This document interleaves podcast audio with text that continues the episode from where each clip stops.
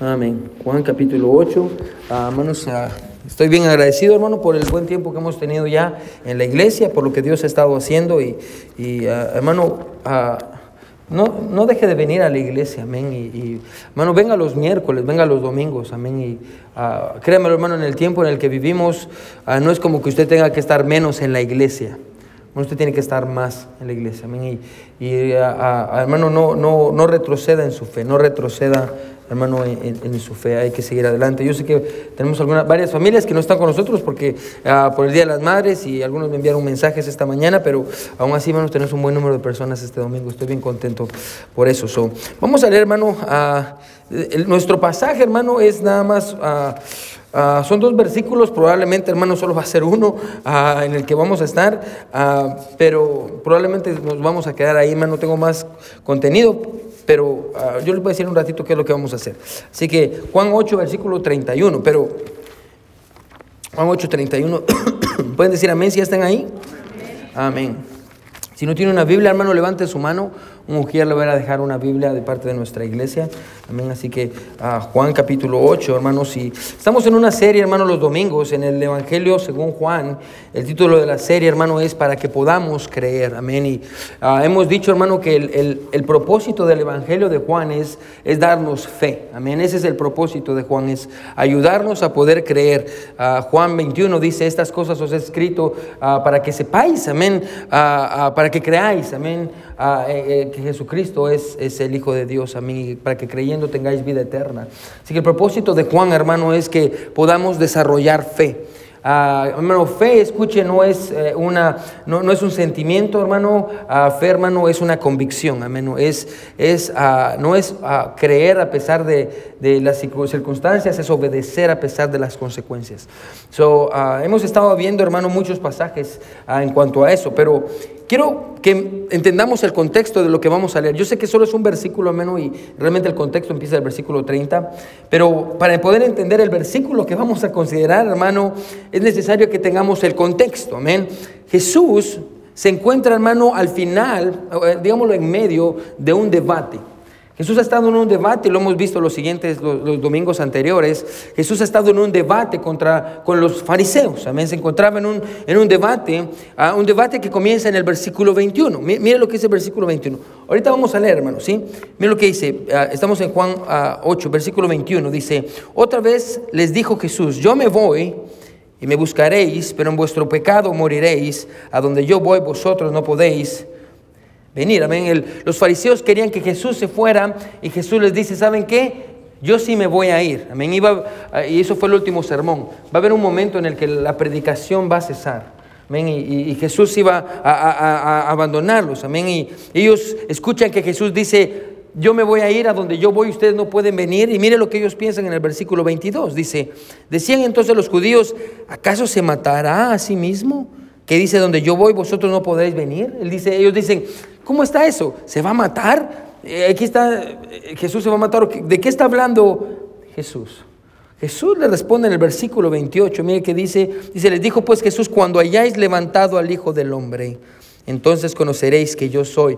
Jesús es- les dice, hey, no, no me voy a matar, ustedes me van a matar. Es lo que Jesús les dice. Y en esa conversación, quiero que me siga, en esa conversación, ese debate entre los, los fariseos, los, líderes religiosos y Jesús, encontramos que hay un grupo de personas que están escuchando. Y esas personas están escuchando lo que está pasando y, están escuchando a Jesús enseñar y ellos escuchan y entienden lo que Jesús dice es verdad. Así que la Biblia dice que ellos creen en Jesús. Mira lo que dice el versículo 30. Hablando él estas cosas, que dice, muchos creyeron en él. Ahora mire, mire, por eso le digo que es tan importante el contexto. Ellos creyeron en él. Así que aquí está Jesús debatiendo con los fariseos, un grupo de creyentes o grupo de personas creen en Jesús y ahora Jesús va a hacer esto. Jesús va a interrumpir su debate con los fariseos, se va a voltear con aquellos que acaban de poner su fe en Él y les va a decir las siguientes palabras. Palabras que vamos a considerar en esta mañana. Versículo 31. Dijo entonces Jesús a los judíos que habían creído en Él. Si vosotros permaneciereis en mi palabra, seréis verdaderamente mis discípulos. y conoceréis la verdad, y la verdad os hará libres. ¿Se da cuenta cómo el contexto cambia por completo la idea del pasaje? Hoy quiero predicar, hermano, bajo el título Verdaderamente discípulos. Hoy vamos a tratar con algo muy delicado, hermanos. Ah, yo creo, hermano, y es mi convicción, que ningún predicador debería de pararse detrás de un púlpito para hacer que la gente dude sobre su salvación. Dios no quiere eso, amén.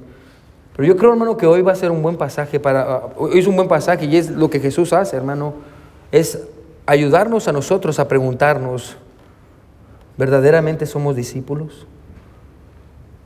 Porque yo no sé usted, hermano, pero yo, yo no quiero ser un cristiano a medias. Dios, Dios no quiere eso, amén. Dios no quiere creyentes a medias. Sobre lo que Jesús les enseñó a este, este, grupo de personas que acababan de creer en Él, es lo que Jesús nos va a enseñar a nosotros en esta mañana. So, vamos a orar, mis hermanos, y vamos a entrar al sermón de esta mañana. Mi buen Dios que estás en el cielo, yo me, me humillo delante de ti, Señor, para reconocer que tú eres Dios. Mi Dios, y que nosotros somos tu, creación, hijos por gracia ahora, Señor.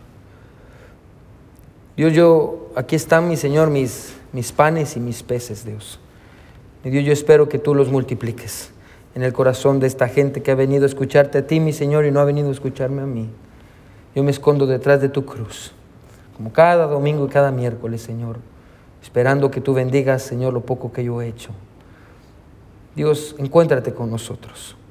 Háblanos, mi Señor, y ayúdanos a tener una fe que persevera, una fe que persevera. Gracias Señor. En el nombre de Jesús oramos. Amén y amén. Pueden sentarse, iglesia.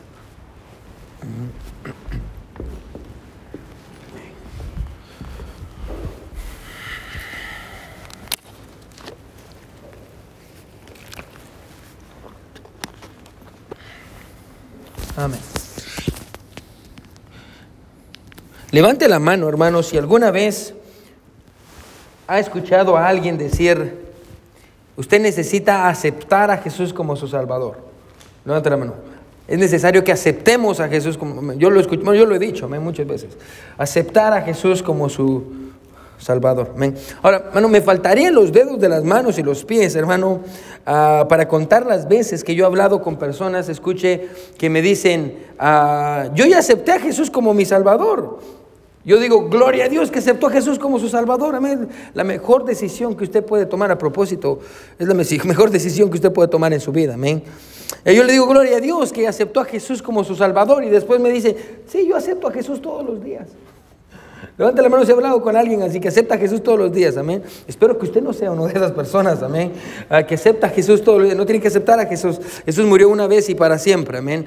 Ah, y, yo acepto a Jesús todos los días. Y una vez una mujer me dijo, pastor, yo acepto a Jesús ah, tres veces por día, amén. Ya aparecieran sus alimentos, amén. Lo acepto en la mañana, lo acepto a mediodía y lo acepto en la noche, todos los días, amén. Yo quiero estar segura de que yo acepté a Jesús, amén, para que cuando llegue al cielo, yo pueda decir, yo acepté a Jesús 850 veces. Amén. Uh, quiero que aparte su lugar en Juan y vaya conmigo a Juan capítulo 2. Ya vimos este sermón hace varios años, no, hace dos años creo yo, cuando estábamos en el capítulo 2.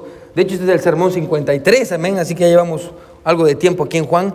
Pero miren lo que dice el capítulo 2. Esto nos va a ayudar, hermano. Vamos a traer esa verdad al pasaje que está aquí, porque Jesús ah, es el mismo. Y, quiero que mire Juan capítulo 2, versículo 23 y 24. Después de que Jesús limpia el templo, amén. Ya hace muchos años vimos esa verdad. Usted la puede escuchar ahí en Spotify, el sermón. Pero después de que Jesús limpia el templo, miren lo que dice el versículo 23. Juan capítulo 2, versículo 23. Estando en Jerusalén, recuerden, el capítulo 8, una vez más Jesús está en Jerusalén. Eh, en la fiesta de la, Pascua, ahora Jesús no está en la fiesta de la Pascua, está al final de la fiesta de los tabernáculos. Dice, muchos creyeron en su nombre, viendo las señales que hacía. Pero quiero que miren lo que dice el versículo 24 y espero que lo tenga subrayado, si no, subrayelo en su Biblia. Pero Jesús mismo dice, no se fiaba de ellos, porque conocía a todos y no tenía necesidad de que nadie le diese testimonio del hombre, pues él sabía lo que había en el hombre. Quiero que me escuche, ¿sí? Según este pasaje y según lo que vamos a ver ahorita en el pasaje en el capítulo 8, la pregunta, escuche, no es si usted cree en Jesús o no, la pregunta es si Jesús cree en usted. E, e, es con eso que vamos a tratar en esta mañana. No, no si usted cree en Jesús, la pregunta es si Jesús cree en usted. La pregunta no es, escuche, si, si usted acepta a Jesús, la pregunta es si Jesús verdaderamente acepta su fe. Porque no todo el que dice tener fe realmente tiene una fe verdadera. Y lo vamos a ver en unos, unos segundos. La pregunta es si Jesús va a aceptar su fe. Aquí encontramos un grupo de creyentes, podemos decirlo así, ellos están escuchando a Jesús, amén, el mejor maestro que ha existido, amén, a, Josefo, amén, un historiador en el tiempo de Jesús que nunca se convirtió, pero él, él, escribió todo lo que miraba y tiene mucha historia Josefo. Y Josefo dice, a Jesús era un maestro increíble, la gente escuchaba las verdades de Jesús con placer porque nunca habían escuchado un maestro como Jesús. aquí está Jesús, hermano, que obviamente es elocuente, tiene la autoridad porque Él es el Hijo de Dios y tiene el poder y tiene las palabras y encima de eso el Espíritu Santo trabaja en el corazón de la gente. Aquí está Jesús debatiendo con los fariseos y aquí está este montón de gente que está escuchando a Jesús debatir y ellos empiezan a pensar y decir, este, eh, lo que está diciendo es verdad. Y la Biblia dice que un montón, un grupo grande de personas creen en Jesús. Ellos creen en Jesús. Ahora Jesús los voltea a ver y la pregunta que nos vamos a hacer es si realmente Jesús va a creer en ellos. Si Jesús realmente los va a aceptar. ¿Cuál es la prueba de la fe verdadera? ¿Cómo puedo saber yo si mi fe es verdadera, pastor? ¿Cómo, puedo saber yo si la oración que hice, si, si cuando el pastor predicó y yo me rendí a servir a Dios y yo le dije, Señor, yo no quiero ir al infierno, te recibo como mi único y suficiente Salvador, pastor, ¿cómo puedo saber que en ese momento ah, mi fe fue verdadera? ¿Cómo puedo saber, pastor, que realmente soy salvo? ¿Cuál es la prueba de la salvación? ¿Cuál es la prueba de un verdadero discípulo? Jesús voltea a estos hombres que son nuevos creyentes, hombres y mujeres, y Jesús les dice cuál es la prueba de un verdadero creyente. Miren una vez más el versículo 31. ¿Sí está conmigo? Amén. Versículo 31. Dijo entonces Jesús a los judíos que habían creído en él, si vosotros, y sobre esta palabra, permaneciereis en mi palabra, seréis verdaderamente mis discípulos. Quiero que me sigas, ¿sí? No simplemente seréis mis discípulos, sino que verdaderamente. ¿Qué, quiere decir eso? Que hay dos tipos de discípulos, amén. Un discípulo es uno que sigue, amén. Un discípulo es uno que, aprende, amén. Pero hay, hay, una diferencia entre un discípulo que simplemente sigue y un verdadero discípulo, amén. Por eso es el título del sermón, verdaderamente discípulos. Usted no solo quiere ser uno que, que va con el montón, usted quiere ser un discípulo de verdad. Ahora Jesús acaba de declarar en la fiesta de los tabernáculos, escuche, que Él es la luz del mundo. ¿Se recuerda ah, eh, ah, ah, en el versículo 12, amén, ahí en el capítulo 8, después de que Jesús ayuda a la mujer que fue encontrada en, adulterio, la Biblia dice que al final de las fiestas, la fiesta de los tabernáculos, la Biblia dice que habían unas, una especie de candelabros grandes que iluminaban, el templo estaba en la parte más alta de Jerusalén, y estos candelabros iluminaban, y ellos los, los iluminaban representando el tiempo del éxodo, cuando el pueblo de Israel salió de Egipto, y una columna de fuego ah, los guiaba de noche. So, al final de la fiesta de los tabernáculos, la Biblia dice que ellos apagaban estos grandes candelabros y la luz se había ido. Dice en ese contexto que Jesús aparece, cuando la luz ya estaba apagada, se acerca y Jesús dice, yo soy la luz del mundo. Yo soy la luz del mundo. El que me sigue, dice, no andará en tinieblas.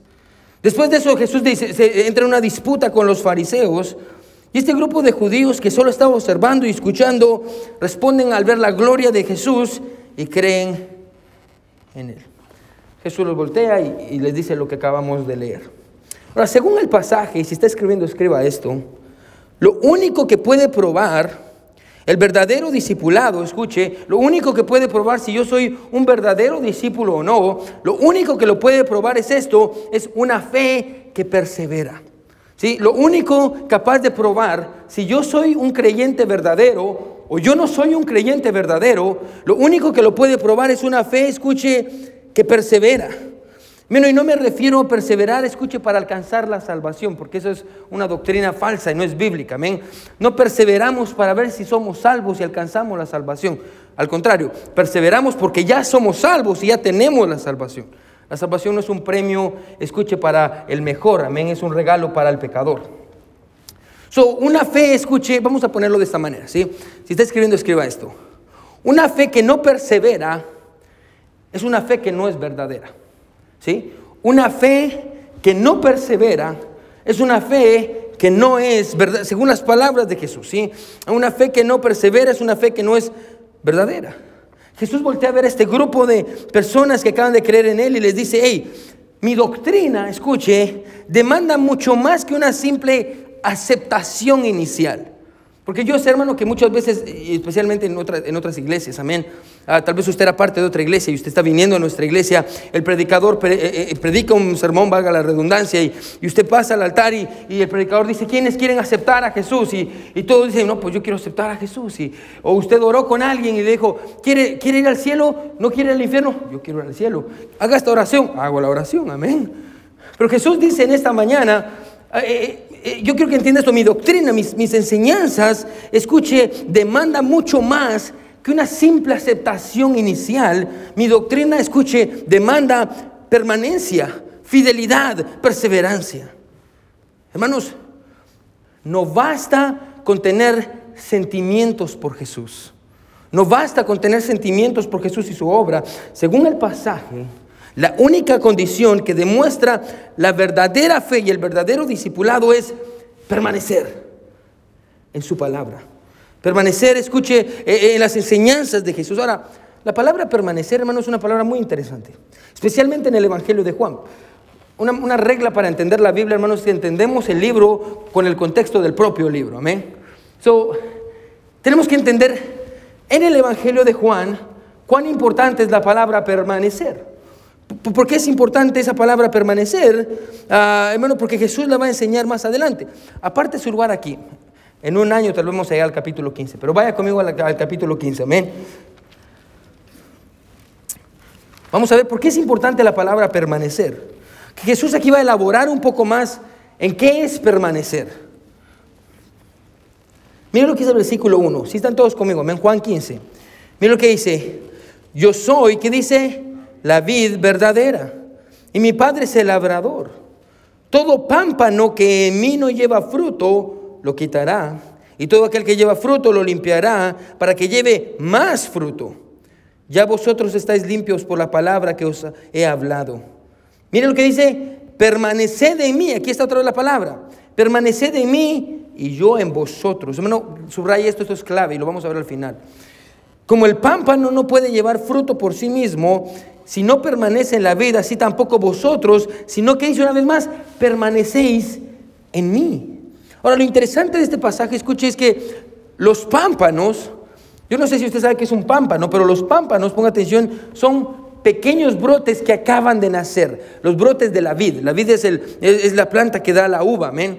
Ah, ah, y, el viñedo es el lugar donde se encuentra la vid. Entonces está la vid y la vid da pequeños pámpanos, que son pequeños brotes que están naciendo. Ahora entendemos por qué Jesús está diciendo estas palabras a estos nuevos creyentes, porque ellos también son pequeños creyentes que están naciendo. esos son los, pámpanos, son pequeños brotes que apenas están naciendo. Para Jesús, ponga atención, permanecer tiene que ver con, con, mucho más que seguir y no desmayar. Permanecer tiene que, estar, tiene que ver con estar conectados a Él. De la misma manera en la que un pámpano está conectado a la vid. El, pámpano recibe, recibe la vida de la vida y, y, y en su tiempo este pámpano va a dar fruto, va a dar uvas.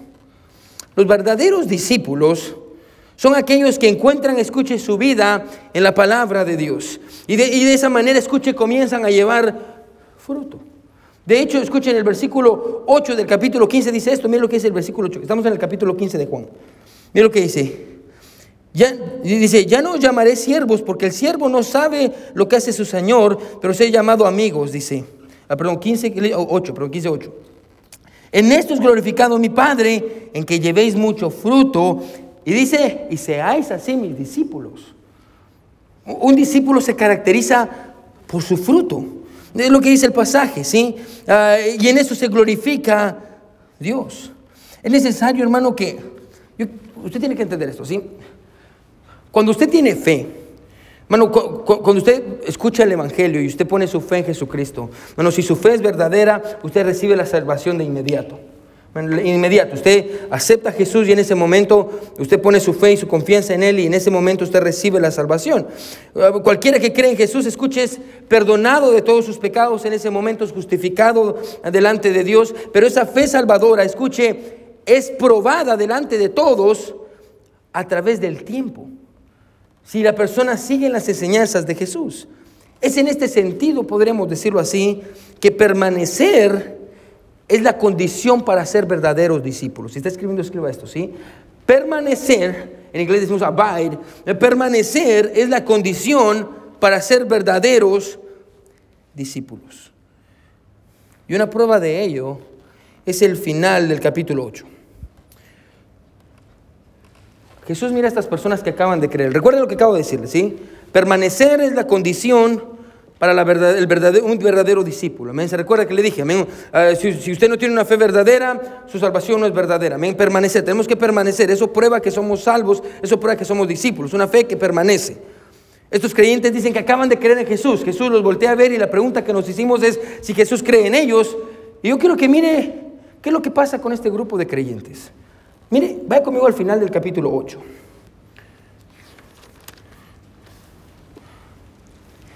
Estos mismos creyentes que acaban de decir, Jesús, nosotros creemos en ti. Y que Jesús le dice, si permaneciereis en mis palabras, vosotros seréis mis verdaderos discípulos. Miren lo que hacen en el versículo 59. Los mismos, los mismos judíos que acaban de creer en él, dice, tomaron entonces piedras para arrojárselas. Pero Jesús se escondió y salió del templo y atravesando por en medio de ellos, se fue.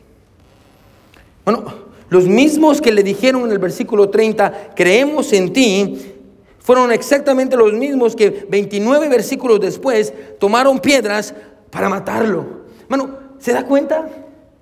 Usted puede decir, eh, quiero que escuche, déjeme hacer una aplicación aquí. Bueno, usted puede venir a la iglesia y decir el, domingo que, que, cree en Jesús. Amén. Usted puede pasar al altar, hermano. Usted puede orar, usted puede cantar los himnos con todos los hermanos de la iglesia. Usted puede involucrarse en todos los ministerios que hay. Escuche, su profesión puede ser correcta el domingo, pero solo su permanencia nos va a decir si usted es un verdadero creyente o no. Porque usted, hermano, es posible venir a la iglesia y alabar a Dios el domingo y en la semana tomar piedras para matarlo con su mal testimonio. Es posible hacerlo. Se puede.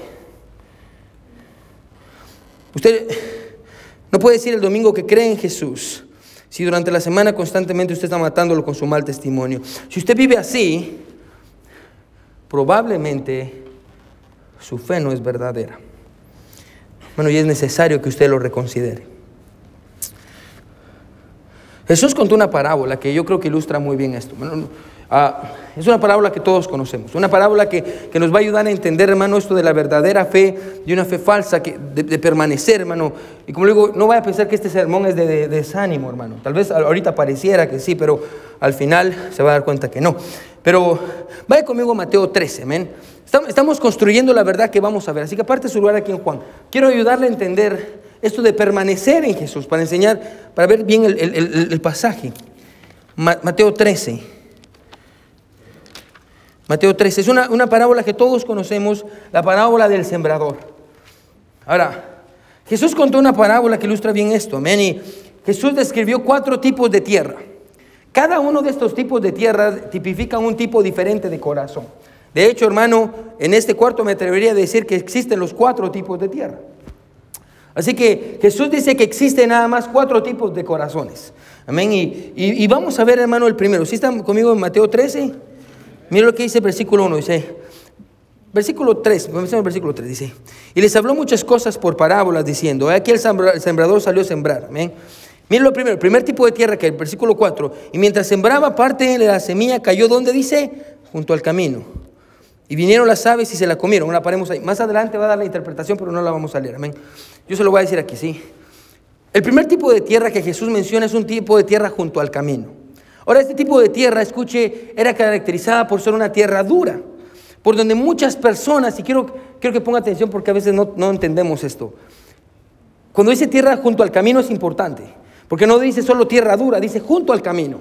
Y usted tiene que entender que en un camino gente pasa. Eso quiere decir que la razón por la que está dura la superficie es porque, escuche, muchos han pasado por ese lugar. Entre más gente pasa, escuche, más duro se pone. Ahora, este tipo de corazón es aquel que ha sido, escuche, expuesto a la palabra de Dios muchas veces. Mucha gente ha pasado por ahí, amén. Y, cada vez que la persona escucha la palabra de Dios, cada vez que alguien pasa por ahí, en lugar de que algo, en lugar de que la persona recapacite más, más endurece su corazón. Más endurece su corazón. Y sin darse cuenta algo le pasa a su corazón. La Biblia dice que en este tipo de corazón la semilla que cae, escuche, no puede penetrar porque el corazón está duro. Así que viene Satanás, toma la semilla, que no pudo entrar y se va. Déjeme, hacer un, déjeme darle un contexto bien, un consejo, amén. Muchas veces nosotros, esto es gratis, no lo voy a cobrar por esto, amén. Muchas veces nosotros pensamos que entre más le decimos a la persona sobre la palabra, más, le decimos, venga a la iglesia porque la palabra de Dios dice esto, venga a la iglesia porque la palabra de Dios dice esto, venga a la iglesia porque la palabra de Dios dice esto. Entre, nosotros pensamos que entre más se lo decimos, más lo ayudamos. Pero usted no es el Espíritu Santo. Lo que hacemos sin darnos cuenta, escuche, es que simplemente estamos haciendo que el corazón de esa persona se endurezca más a rechazar la palabra de Dios. El único que puede romper el corazón de una persona es el Espíritu Santo. Por eso en la mañana decíamos que es mejor, hermano, que usted ore por las personas en lugar de que usted esté constantemente insistiendo. Esto se lo doy gratis, no lo voy a cobrar por esto. E, e, este corazón tipifica a aquella persona, escuche, que viene a la iglesia ah, el domingo y escucha la palabra de Dios, pero la gente viene y se siente y dice, pues yo he estado en otras iglesias. Esta es otra iglesia más. Solo que diferente de todas las otras iglesias, el pastor está más guapo. Ah, eso me interesa. Ah, y mi mamá dijo amén. Espero que haya dicho amén. amén. Me encantó porque solo mi mamá dijo amén. y con miedo, amén. No, y ahí dice la persona, ya había venido muchas veces a la iglesia eh, y, dice, pues esta es otra iglesia más. Pues un corazón duro, amén. La, la palabra de Dios no puede penetrar en un corazón así. Entonces encontramos ese primer tipo de tierra. Mira el segundo tipo de tierra que encontramos. Sigue el versículo, el versículo 5. Ah, Parte cayó en pedregales donde no había mucha tierra y brotó pronto porque no tenía profundidad de tierra. Ahora, el segundo tipo de tierra es una tierra rocosa, ¿men? en donde la semilla cae porque tiene un poco de tierra por encima, pero está lleno de piedra por, por debajo. Así que la semilla empieza a intentar sacar raíz, pero no puede. Ah, así que desarrolla una, raíz muy pequeña. Entonces lo que pasa es que el sol sale, escuche, y porque la planta no tiene raíces, el sol termina quemando la planta. Ahora, esta, esta tierra describe a las personas, escuche, que, que reciben la palabra de Dios con gozo.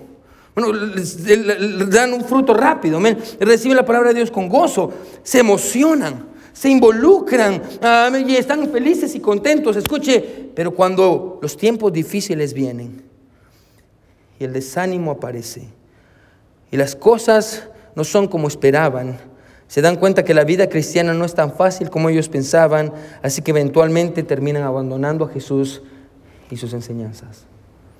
Pero hay otro, un tercer tipo de tierra, mire que sigue diciendo, versículo 6, versículo 7, perdón. Y parte cayó entre espinos y los espinos crecieron y, y la ahogaron. Tercer tipo de tierra, hermano, aquí encontramos espinos, amén, y, mala hierba. Y, cuando la buena semilla cae en esta tierra, los espinos y la mala hierba terminan ahogando la semilla.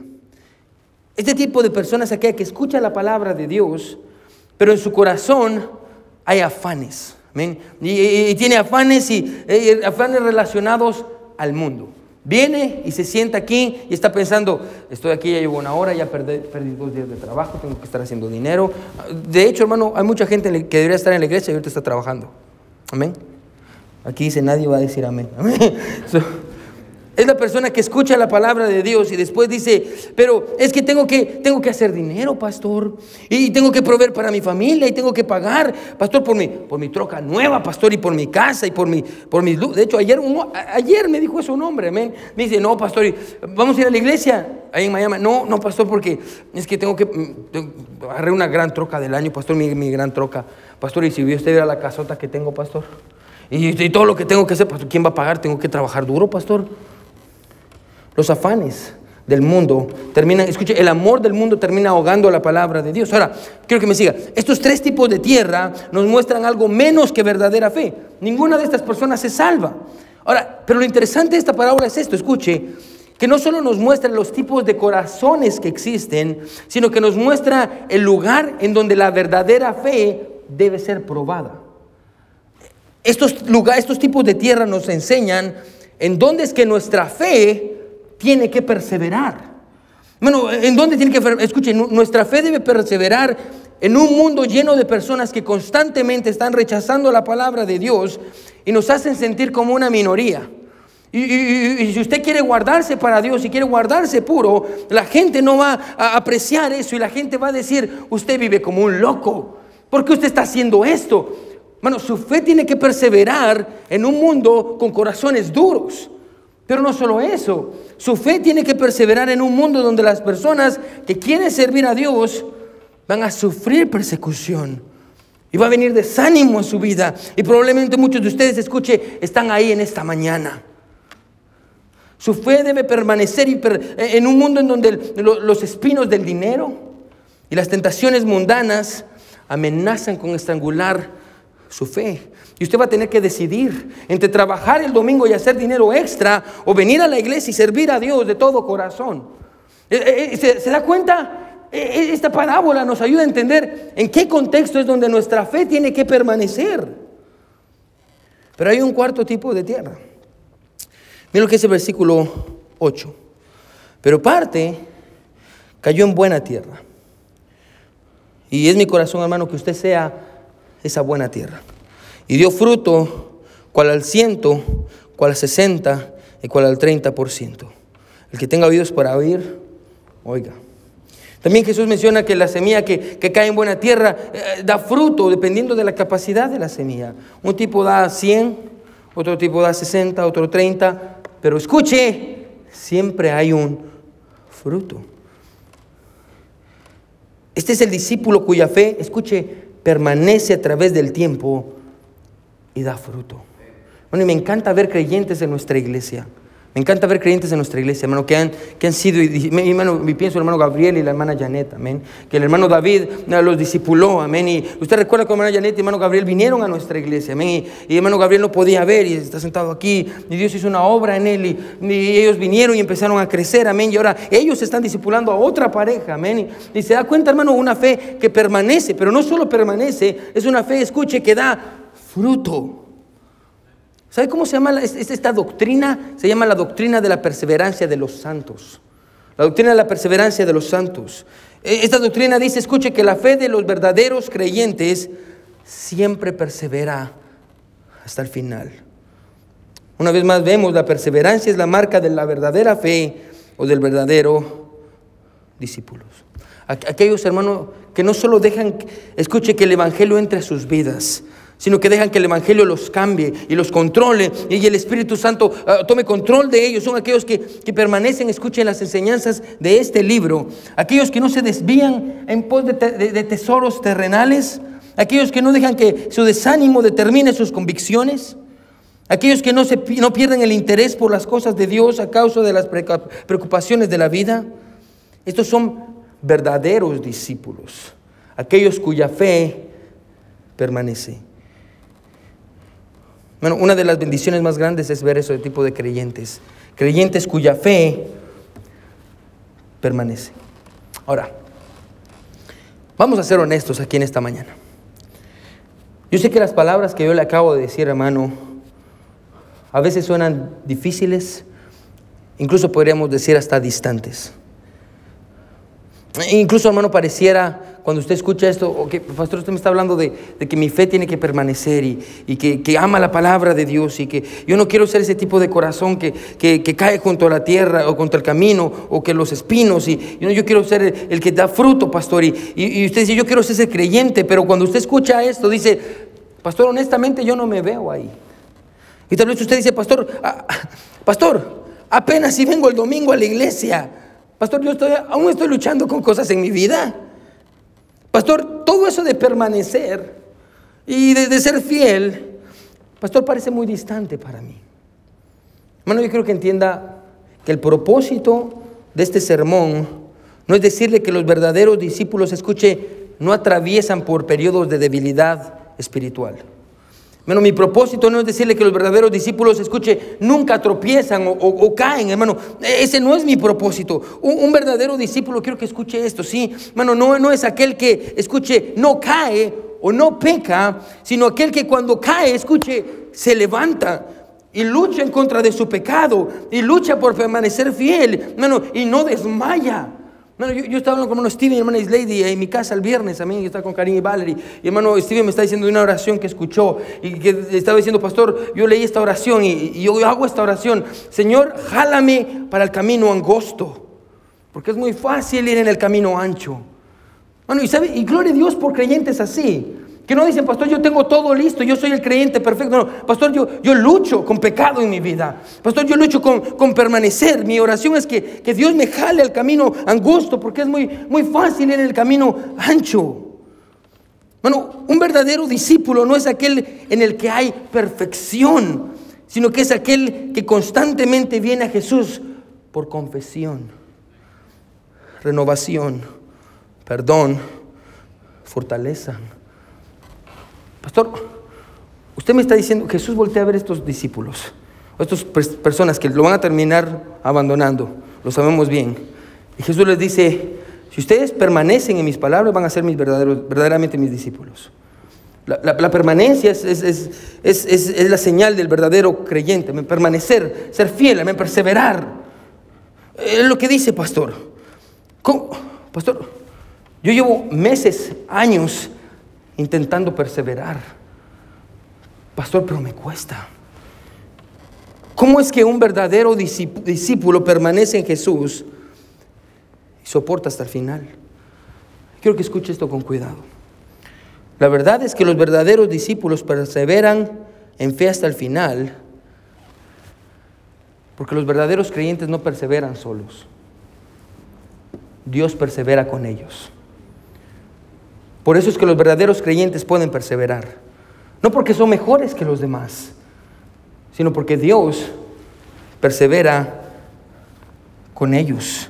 Bueno, Dios es fiel al perseverar a su, al preservar a su pueblo. Bueno, sus santos, nosotros los creyentes, perseveramos porque, porque Dios persevera con, con nosotros.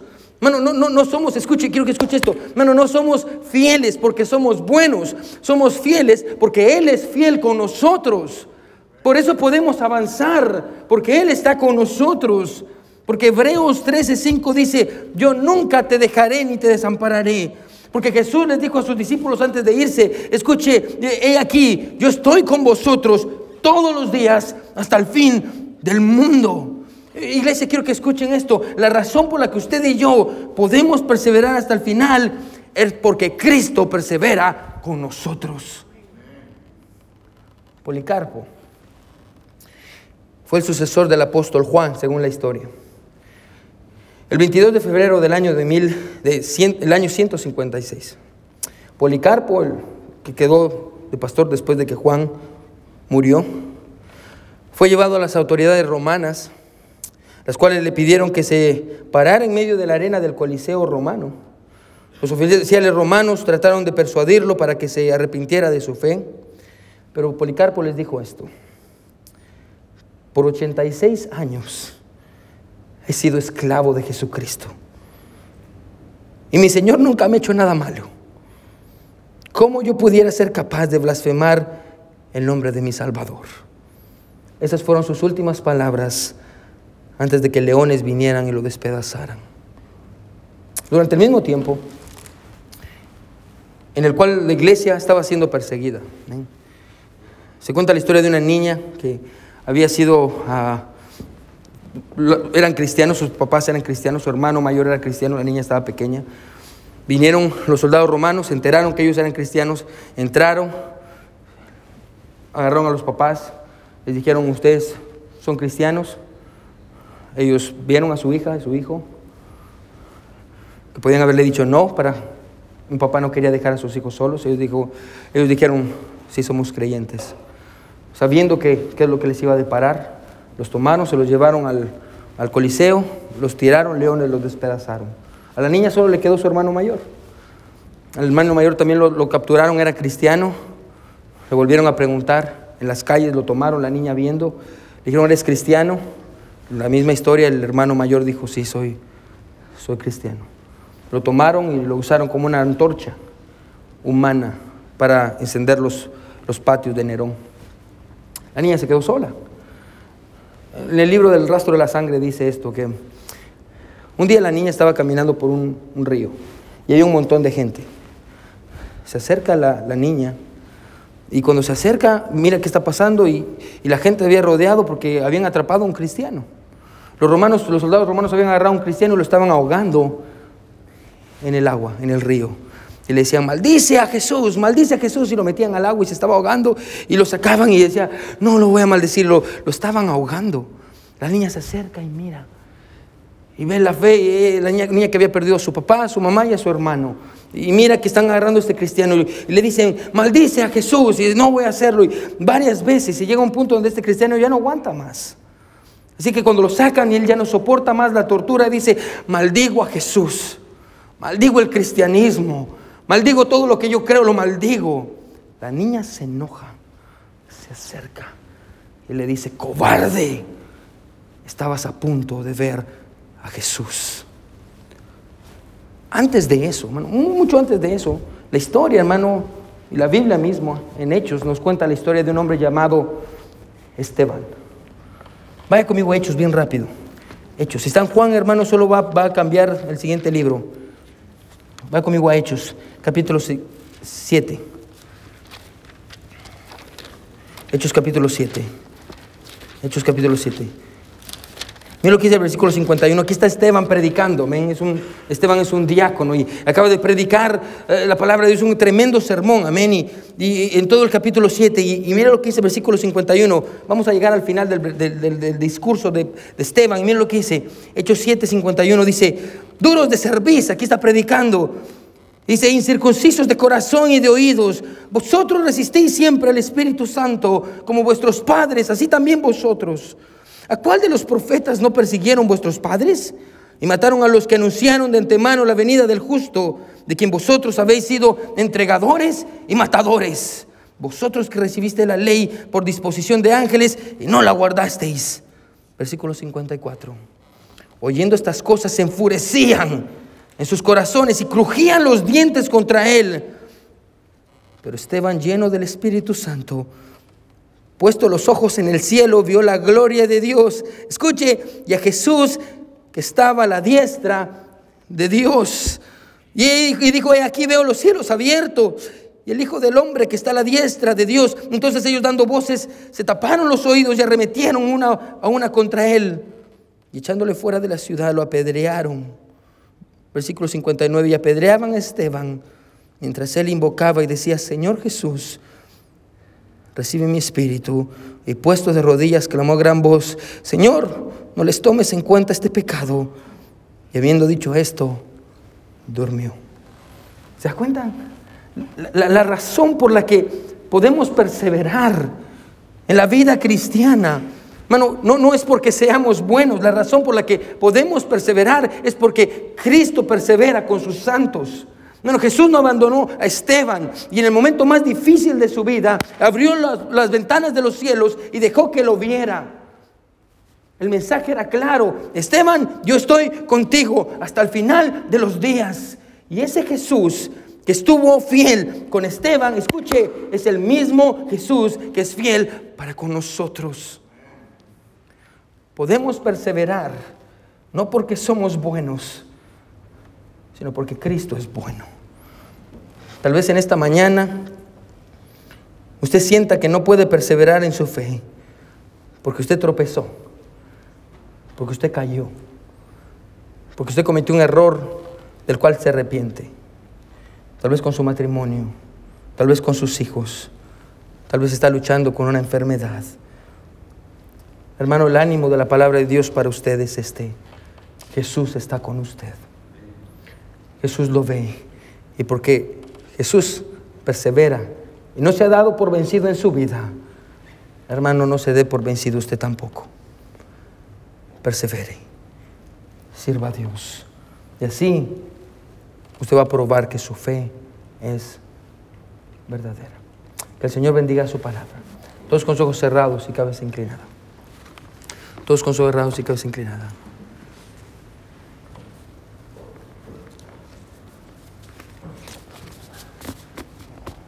Nadie viendo. Todos con ojos cerrados y cabeza inclinada. ¿Quiénes dirían en esta mañana, pastor? Pastor, Dios me habló, pastor. Pastor, yo entiendo que yo puedo perseverar, no porque yo soy bueno, sino porque Cristo persevera conmigo. ¿Quiénes dirían en esta mañana, pastor? Pastor, ore por mí, porque a veces necesito esas verdades porque me siento solo. Pastor, Dios me habló. Levante su mano si Dios le habló. Yo quiero orar por usted. Gloria a Dios, gloria a Dios, gloria a Dios. ¿Quiénes dirían en esta mañana, pastor? Yo no conozco a Jesús. Pastor, yo quiero creer en Jesús. Yo quiero poner mi fe en Jesucristo, pastor. Levante su mano si usted quisiera recibir a Jesucristo como su Salvador. Levante su mano, gloria a Dios. Amén. Hermano, vamos a ponernos sobre nuestros pies. El piano va a sonar, hermano. Si Dios le habló, hermano, ¿por qué no viene al altar? Todos sobre sus pies. Todos puestos sobre sus pies. Bueno, ¿por qué no viene al altar y dobla sus rodillas? Y le dice a Dios, Señor, gracias porque tú perseveras conmigo. Gracias porque eres tú el que me ayuda en mi debilidad. Y cuando soy débil, tú eres fuerte. Bueno, el, el, altar está abierto. Bueno, venga al altar, no se quede ahí. Amén. Venga. ¿Por qué no le dice Dios, Dios, ayúdame a perseverar?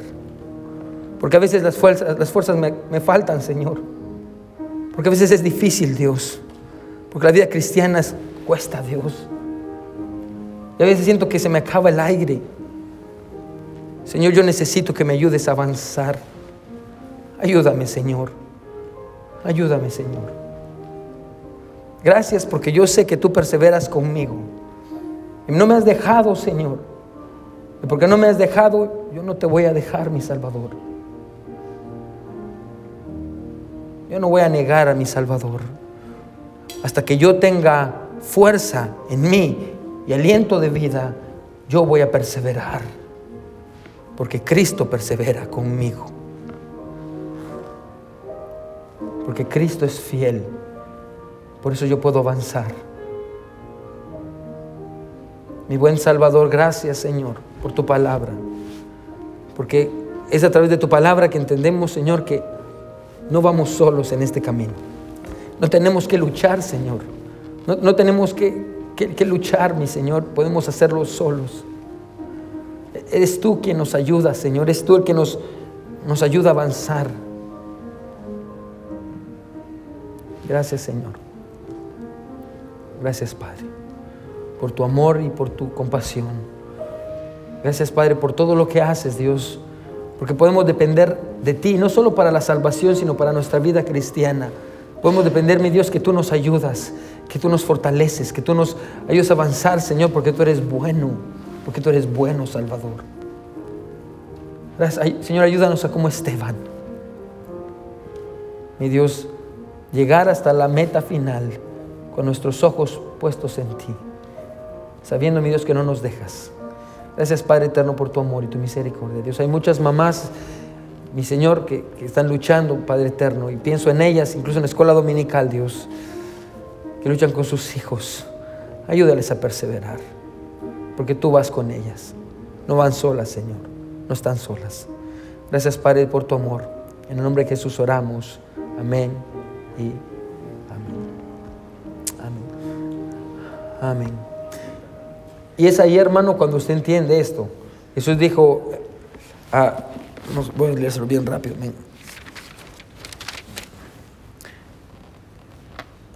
Si vosotros permaneciereis en mi palabra, seréis verdaderamente mis discípulos. Amén. Permanecer con Jesús. Pero permanecer entendiendo que Él permanece con nosotros, como vemos en Juan 15, amén. Dice, yo estoy en vosotros, yo estoy con usted, yo permanezco en ustedes, ustedes permanecen en mí.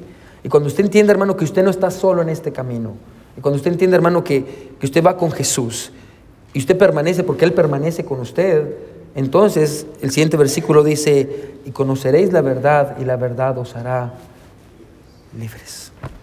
Usted ya no está solo, amén. ¿Por qué no cantamos ese himno grande es tu fidelidad? Hermano Cari, si quiere venir para acá y vamos a cantar este himno y después vamos a estar despedidos. Amén.